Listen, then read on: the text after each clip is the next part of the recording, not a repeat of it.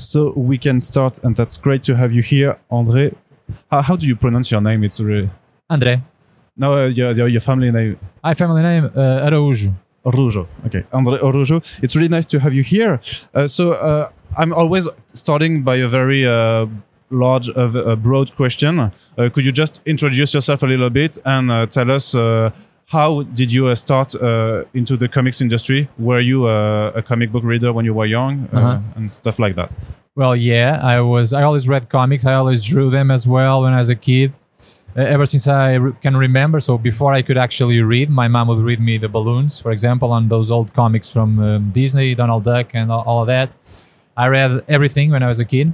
Um, Lucky Luke, uh, Asterix, then uh, everything Moebius, Blueberry, then lots of Marvel comics as well. So I've always been ingrained into comics, and I found manga, Ghost in the Shell, Akira, all of that stuff uh, when I was a teenager. It blew my mind, and it changed everything for me.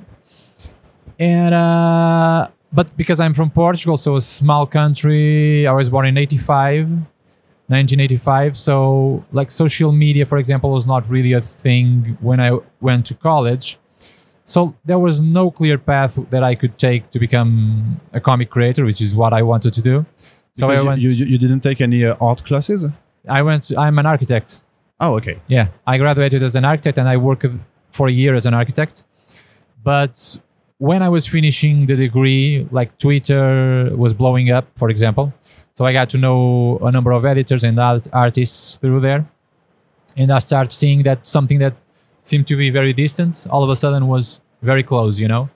And uh, luckily for me, when I finished um, my degree in architecture, uh, CB Cebulski was in Portugal for uh, Comic Con there. So I met him, I showed him my work, and that's he, he liked it enough to give me his email address. It was pretty shitty the work at the time, but it was I think interesting enough for him to give me his email address, and um, that's basically how it started. I still worked for a year as an architect, uh, but um, I j- already wanted to do comics more than anything at that point, so I kept drawing stuff, creating stories, drawing samples to show Marvel, and to try to evolve as well myself as an artist because I knew uh, that I wasn't good enough. Because mostly because of my degree in architecture, you learn to be very self-critical about your work, so that helped a lot to to make the the the process of becoming a an actual competent comic artist much faster than if I didn't have that skills, that self-critical skills.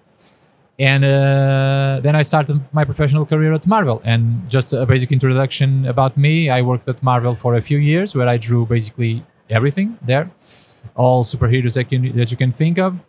Uh, but my main interest was always creator-owned comics. So when I was there, I took a few, a couple of leaves to draw, write and draw a book called Man Plus.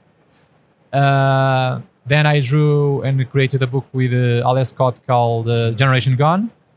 And then finally, I started working just on creator-owned comics with uh, Brian Bendis and Rick Remender on Phenomena and uh, Righteous Thirst for Vengeance.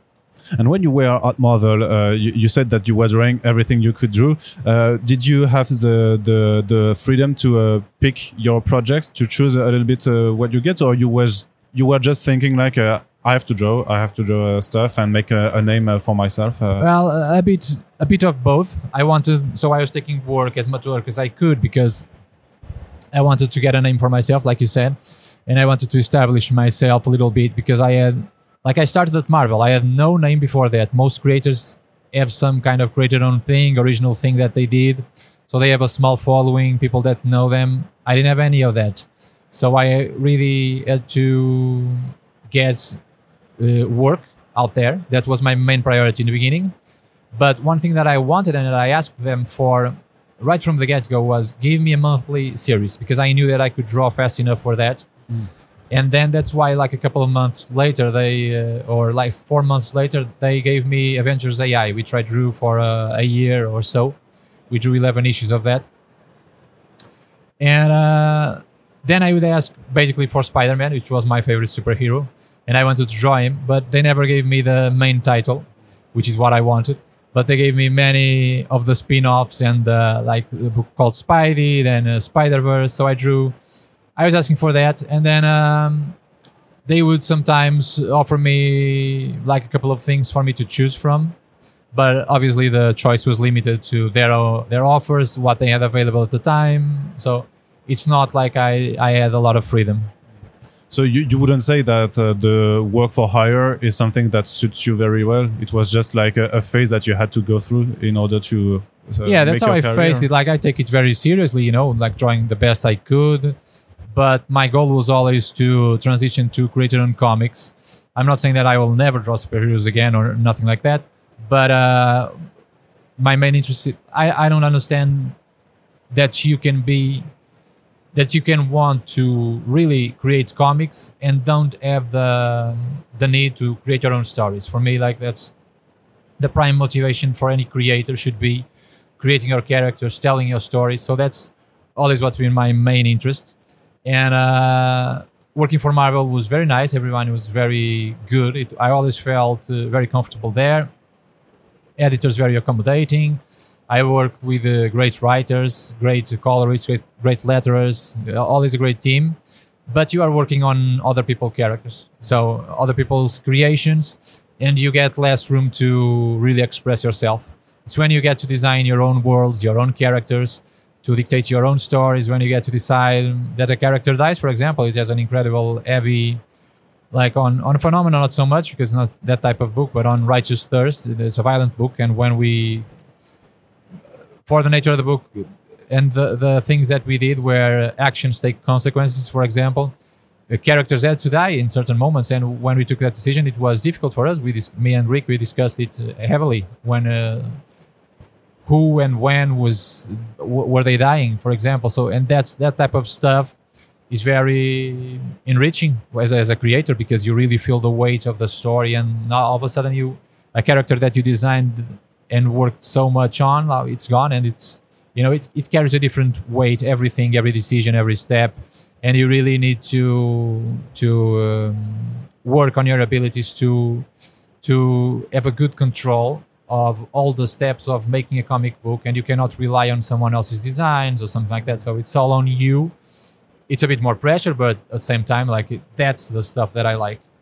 And I think that is more re- rewarding uh, if Yeah, yeah, the yeah. people like it uh, afterwards. yeah yeah because uh, like i was saying the feeling doesn't have any comparison when you make the decisions for the story. And uh, you see the consequences paying and you get the feedback from the readers for example like people were going nuts with um, righteous thirst because they had to wait one month between every issue. So the people that were reading monthly were going nuts because of the cliffhangers that we, we had on the on the, in the end of every issue.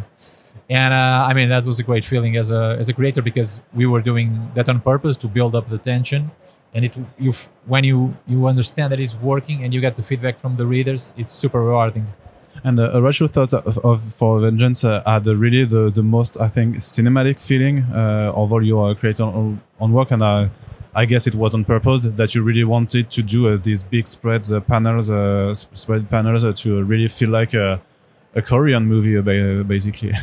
on registers yeah. yeah yeah no yeah we had a me and rick we love uh, movies and we were talking about movies all the time so um, like the idea of a cinematic view of things. For me it's very much in my blood as a storyteller. It's the way that i think about comics. I always think about if i place a camera here it's going to catch this this and this.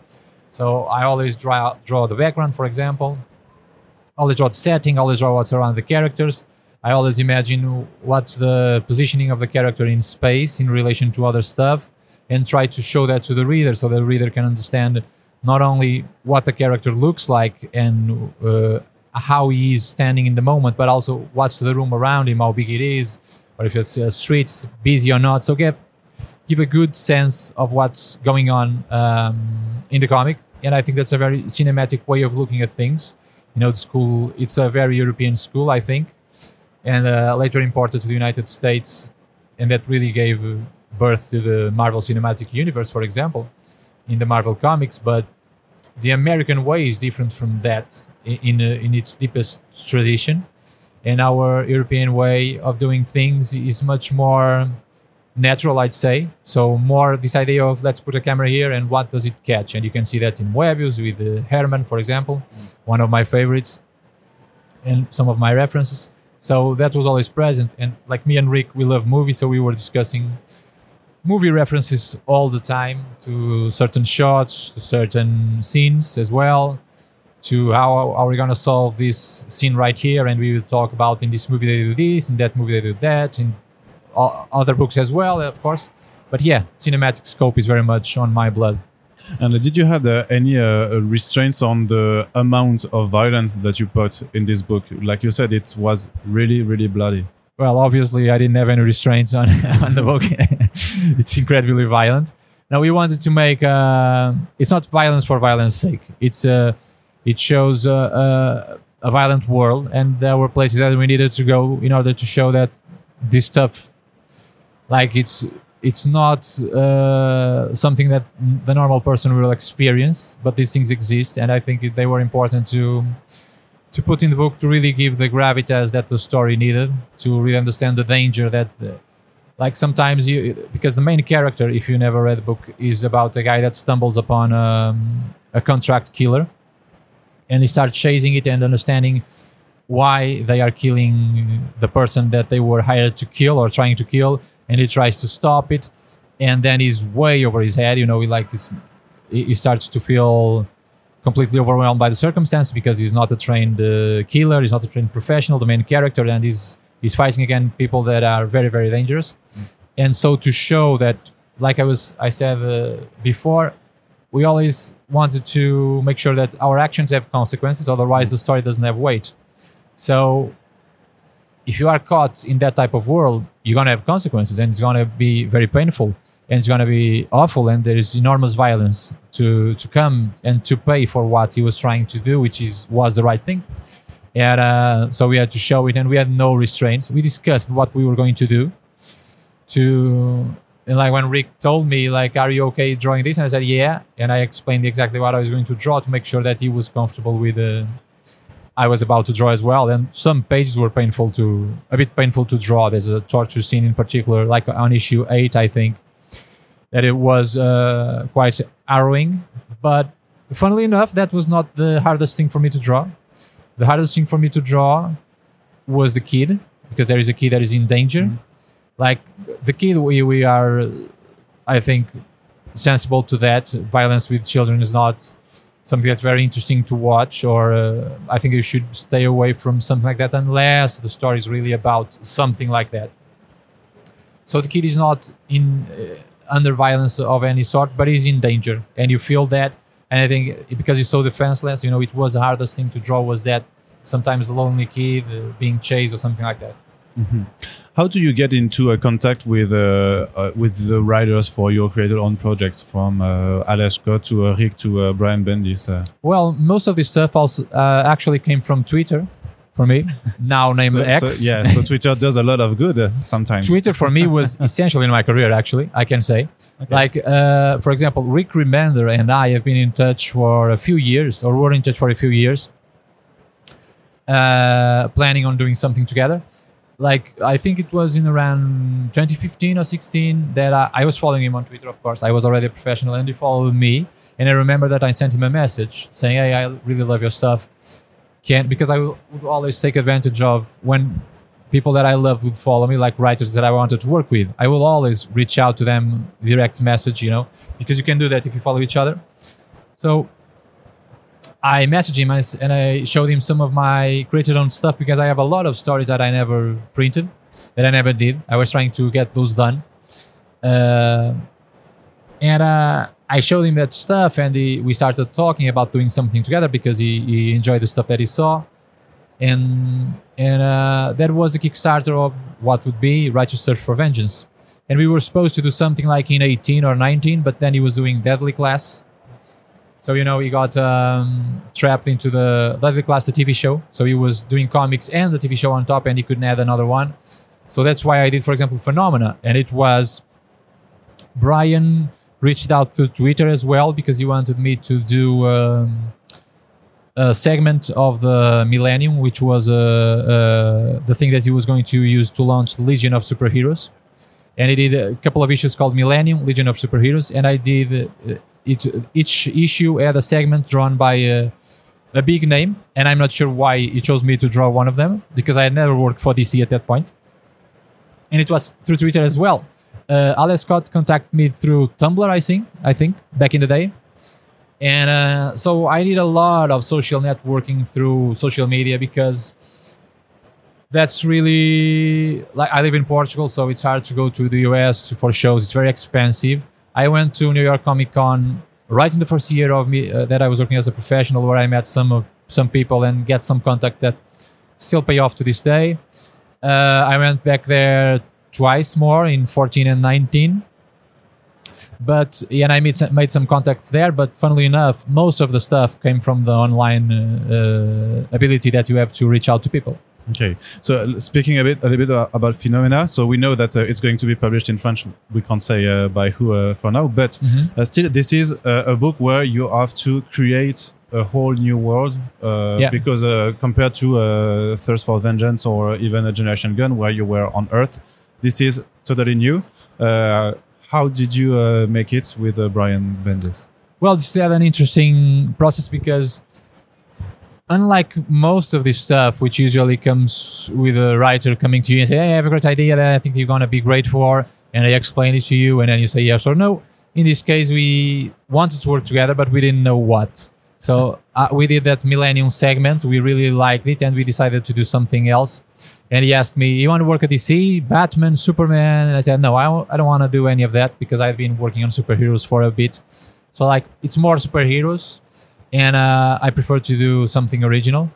So we started uh, thinking about what to do, and then eventually, Brian saw all of my unpublished creator-owned stuff, and he said, "Oh, you have such a great imagination. Maybe we can use all of this together." And I, I said, "What do you mean?" And then he said, let's create something absolutely brand new. And then he gave me a tagline, a couple of lines. And he said, um, he was trying to explain what he wanted, but uh, we couldn't get to a particular place. So I said, okay, let me just, with the tagline, create a few characters and a few places, like uh, conceptual artwork, you know, for a movie or a script that simply at the time did not exist. So I started drawing characters and places. I did like uh, 40 pieces of artwork.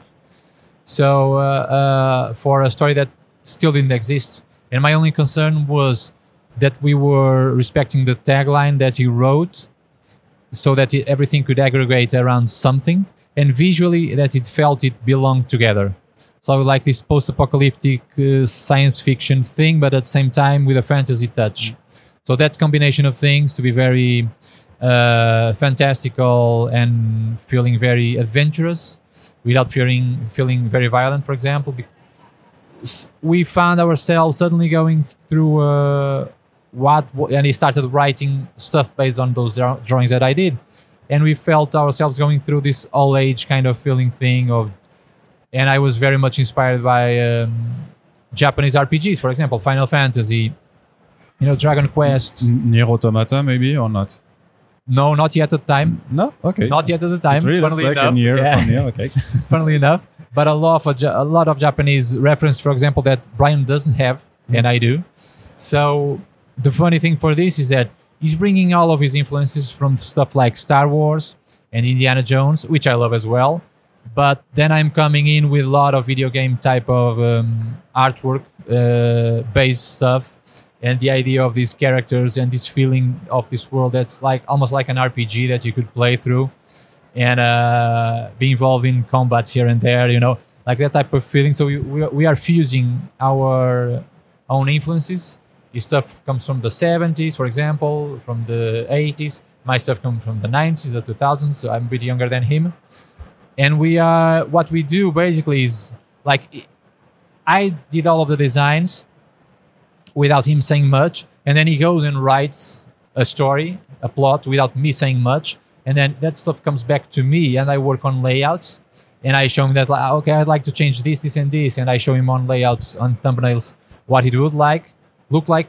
And uh, so we go, it's like a ping pong match back and forth between me and him, where we have total creative freedom. And uh, unless one of us is not really comfortable with something, like, I, I don't want to draw that. For example, he asked me once to draw a character with a dog, but then I thought that for the scene it was too much. So I scrapped the dog and just the character. Things like that. and uh, it's like a back and forth of complete creative freedom be- between me and him, and we uh, create on top of what the other person is doing. It really seems uh, to be a, a time-consuming process. How long have you been working on on Phenomena? Oh, I've been f- working on Phenomena. It's uh, I'm pretty fast with designs and Okay. stuff like that. So we did like a, month of uh, creation, just uh, of sketches and scripts and notes, and uh, coming up with stuff like that. But we started working on this in 2019. So I drew book one of Phenomena. Took me like a year to draw it. Then I did uh, Righteous Thirst for one year and a half, and then I'm back with. I was back in Phenomena since uh, well, it's a year now, basically, almost. Yeah, a year now. I've been drawing Phenomena, and I already drew book two, and now we are drawing book three, for example. So I do like to save time. uh, We are about to enter a new place on Phenomena book three, for example, right now. And Brian, before writing the next bit, wants to see what I'm coming up with. But instead of me drawing a separate design and showing him, I'm gonna show him already on thumbnails, for example. So design, you know, I merge I merge uh, these steps together sometimes just to save some time for me. And a lot of stuff is created on the moment, on the spot, because that's also related to the plot of the book. Like this complete freedom of imagination has a lot to do with that, with uh, what the story is about. Okay, uh, you mentioned the Japanese uh, influences, and we can see it uh, just in the drawings because it's in black and white, Yeah. and you and you use the you know the dots for uh, Yeah, yeah. For, for the gray uh, textures. Yeah. Uh, was it also a creative decision from the start? Wait, Yeah. Uh, yeah, it was. Uh, also, it was uh, actually it was Brian's suggestion. I al- always wanted to do a black and white book. I tried to do with Man Plus, but the publisher didn't want. And um, then Brian suggested it to me because all the stuff that he saw from me that wasn't published was in black and white. So he thought that it looked so cool and so visual that he proposed it to me. And uh, I thought it was a great moment for me to employ some of the type of tones that they use, screen tones that they use in Japanese comics, basically. And uh, that's what we did. And it was well received by the publisher Abrams, for example. They were very enthusiastic about it. Our editor there, Charlie Kochman. And uh, so it, it, it was a, a creative decision on our end that we are really enjoying. are you the one that are, uh, uh, which is uh, choosing the the pace uh, uh, in the terms of uh, panel compositions because you really alternate between uh, big splash pages to uh, some sequences of action that are really uh, cut it in uh, really uh, like uh, 20 squared uh, panels. Yeah. Are, are you the we uh, me, it's me and Brian together. So uh, sometimes he gives me he, he, wants to give me, and I think that's the story deserves that the space to do the big spreads to show the big cities because it's a brand new wor- world. So unlike, for example, Righteous Thirst, which is a contemporary book, so it has very few. Sp- I think it just has one splash page on the entire thing. This one deserves the that stuff, and um, he writes it in a certain way and then I go in and it's it's breakdown in panels usually. But for the action sequences, many times it's just it's just writes that for five pages they are fighting, and then I come up with uh, the pacing uh, on my own. The stuff that he writes that's bro- broken down into panels, I usually tweak it to make it sure it, it feels a bit more because when I'm drawing it's different than when he's writing, so I need to take care of the flow as well. So I break down things sometimes into more panels or less panels even. So it depends really on the flow of the scene. So it's uh, I choose it based on the the scene itself, what I feel the scene needs in terms of pacing, and um then I show it to him on uh, on the thumbnails for him to see. And if he, there is any change, usually there is that he wants to make, it's fine. okay? Uh, what can we hope for the second book, uh, which will be out? Uh, Yeah, I, I don't know. soon, Yeah, yeah. like in a few months it should be out. So um, the second book, it's like where we are deepening the story, the relation relationship between the three main characters. So that's Bolden, Spike, and Matilda. And um, we go, we, we retain the type of adventure that you that you can read on the first book. It's uh, a bit more focused on one place, which is London. It's a i- it's a new version of London, obviously in our world, but you will recognize the the English city there, and it goes to a very English type of uh, of story sometimes. You know, so we changed the tone a little bit there, and it's very much about Mathilde, this book, and it sets the then the the the third book that we are making right now. That is where we will solve the mystery of what the phenomena really is. Okay, thank you very much, Andre. Thank you very much.